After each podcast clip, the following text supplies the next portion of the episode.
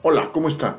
Fíjese que recientemente discutía con algunos colegas sobre lo que está ocurriendo en nuestro país durante la crisis económica. Eh, todos coincidimos en que no se trata de inicio, así en contexto de una crisis que tenga exclusividad exógena, es decir, no es una situación que ha sido generada únicamente por causas externas, pues si lo recordamos con claridad, desde 2019 las variables económicas en México habían sido vulneradas con decisiones internas, digamos poco amigables para la inversión, así que lo que pudimos concluir así rápidamente es que dicha crisis, esta, eh, la crisis vigente, si bien era inevitable cuando miramos hacia el exterior por el descenso eh, del ciclo económico, la desaceleración natural por cambio tecnológico, que eso es otra cosa, eso sí es un impacto generalizado.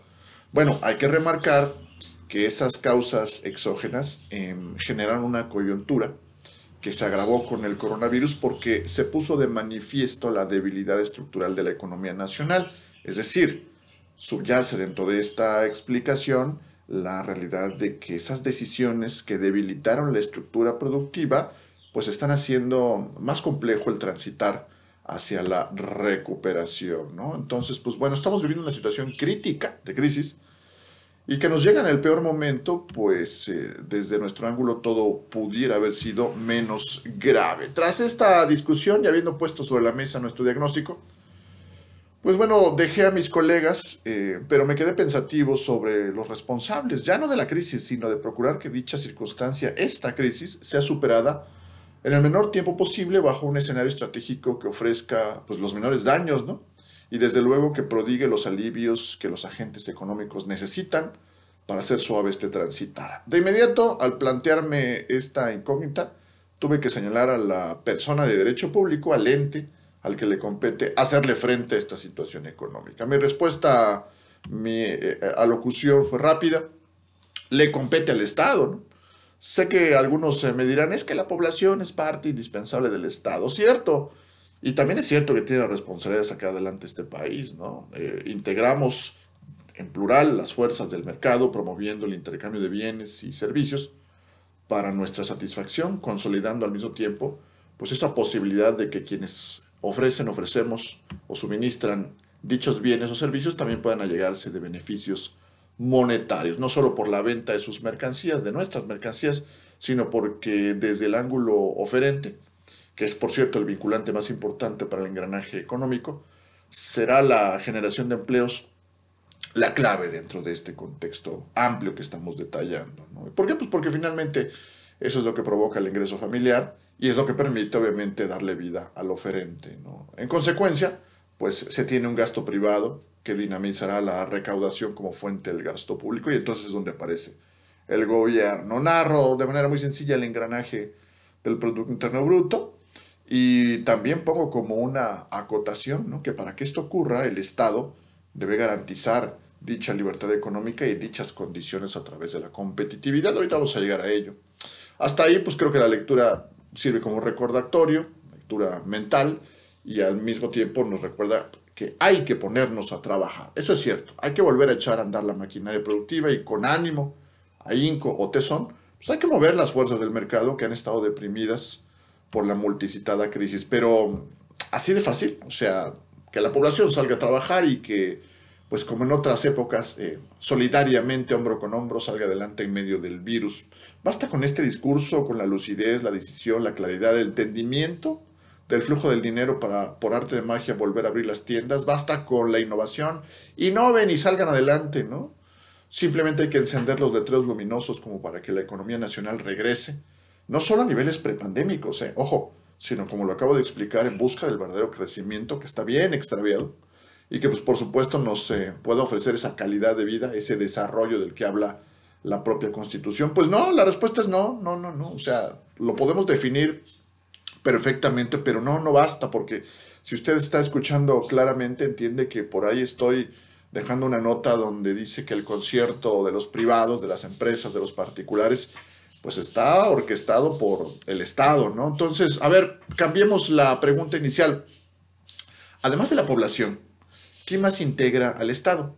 Bueno, recordemos entonces que el pueblo elige ser representado por el gobierno o por los gobiernos a quien le compete finalmente colocar el escenario, la cancha, pues crear las condiciones para que los agentes económicos encuentren tierra fértil. De eso hablamos, para levantar las cortinas, para recibir seguridad jurídica y promover la eficiente asignación de recursos del mercado, que es finalmente su objetivo. Creo que ahora estamos entendiendo mejor el asunto.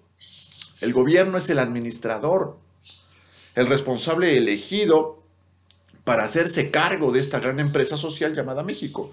Por lo que sin importar que durante 2019 este gobierno haya tomado decisiones dubitativas, sin importar que esas decisiones coincidan con el proyecto transformador por el cual o para el cual fue elegido eh, este eh, gobierno, pues serán finalmente los resultados los que hablarán sobre si el citado proyecto debe respaldarse, corregirse o es tiempo de rectificarse.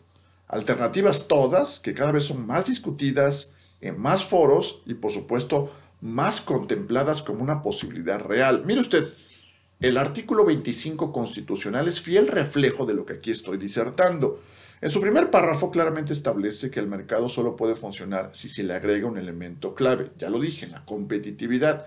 ¿Qué es esto? Bueno, el conjunto de condiciones, todas ellas necesarias para generar un crecimiento económico y que en resumen promueven la inversión y la generación de empleos vitales, ¿no? Como ya usted lo escuchó de mi persona, como parte del engranaje económico. Así que el pueblo pues deposita la confianza en el gobierno, este tiene la responsabilidad única de cumplir y no hay hilo negro por descubrir, debe cumplir. No es como un eh, ideal o un tema utópico, no, no, es un compromiso a alcanzar. Y lo que tiene que hacer es favorecer la competitividad. Y por ahí, por la competitividad, al romperse esa cadena, pues evidentemente se generan también condiciones para que la inflación esté galopante. Así que está todo perfectamente interconectado para mal. Así que, querido escucha, em, es importante que se traduzca en un adecuado concierto de agentes privados y públicos este momento, esta coyuntura. Es indispensable que converjan en el mercado eh, estos actores, pero de verdad, ¿no? con ánimo solidario, em, y con condiciones adecuadas. Hay que garantizar la productividad nacional, nos conviene a todos. Eh, debemos permitir libremente que los ciudadanos tengan oportunidades, no las mismas, sino las que merecemos. Ojo, eh, porque si no vamos a confundir, que vamos a repartir igual a todos. Que los derechos sean respetados y que el fomento a la inversión sea pieza articuladora del empleo o del emprendimiento, según sea el caso. Situación que es más que clara que no se está logrando durante el transitar administrativo de este gobierno, que parece jugar a ser la oposición gobernante en permanente lucha contra sí mismo. Y además es un, es un juglar, ¿no? Este gobierno, repito, es un cantador, es un contador de historias que distrae al ciudadano de lo verdaderamente importante. Y no, no contratamos un entretenedor, no contratamos un estandopero, no, no, no se trata de que el presidente tenga dotes eh, histriónicas, no, no queremos que nos endulcen la circunstancia. ¿no? No, esta circunstancia requiere eh, que el Ejecutivo entienda que no solo le compete a él, sino a sus secretarías de Estado que lo representan, que lo coadyuvan y que lejos de actuar integralmente, eh, lo están haciendo de manera heterogénea, ¿no? a veces en lo ideológico, a veces en lo práctico, y los mensajes son eh, arriba uno y en el contexto de las secretarías otro. Hasta aquí, eh, queridos escuchas, nada que no conozcamos, ni que no hayamos sospechado antes. Sin embargo, existe una figura en la que pocos reparan cuando de responsabilidad se trata, y esa es la del Banco de México, cuyo poder proviene también del párrafo sexto y también de la Constitución a través del 28. Al señalar eh, que pues, su misión es procurar la estabilidad del poder adquisitivo de la moneda, es decir, deben existir condiciones para que nuestro dinero alcance para adquirir lo, indispensable. Ya lo hemos platicado en otros podcasts. La productividad debe estar por encima del movimiento o formación de precios. Si no, pues no nos va a alcanzar. Es decir, que existan condiciones, lo repito, em, para que esta situación se cumpla. Ese es el tema, ¿no? Y otra vez no está alcanzándose. Así que hagamos este silogismo que nos parece clave en la perspectiva de largo plazo.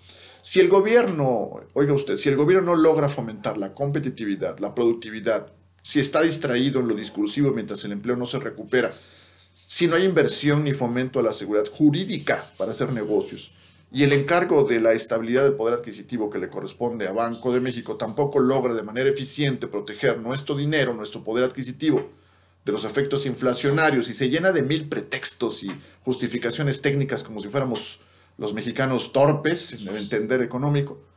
Y pues ambos, tanto Hacienda como Banco de México, se mantienen indiferentes a los verdaderos conflictos y solo nos dan largas.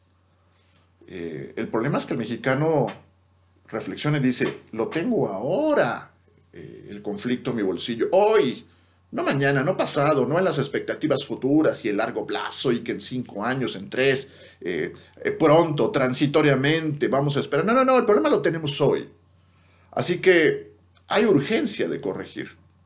Cuando usted tiene un problema en su vida diaria, lo corrige. No es para esperar a que la situación se complique como nos están sugiriendo. Entonces, es urgente que la población sea la que rectifique si el gobierno no rectifica. Y hay que ir a las urnas del 6 de junio para hacer los ajustes necesarios. Así de sencillo. Nos vemos la próxima. Piénselo.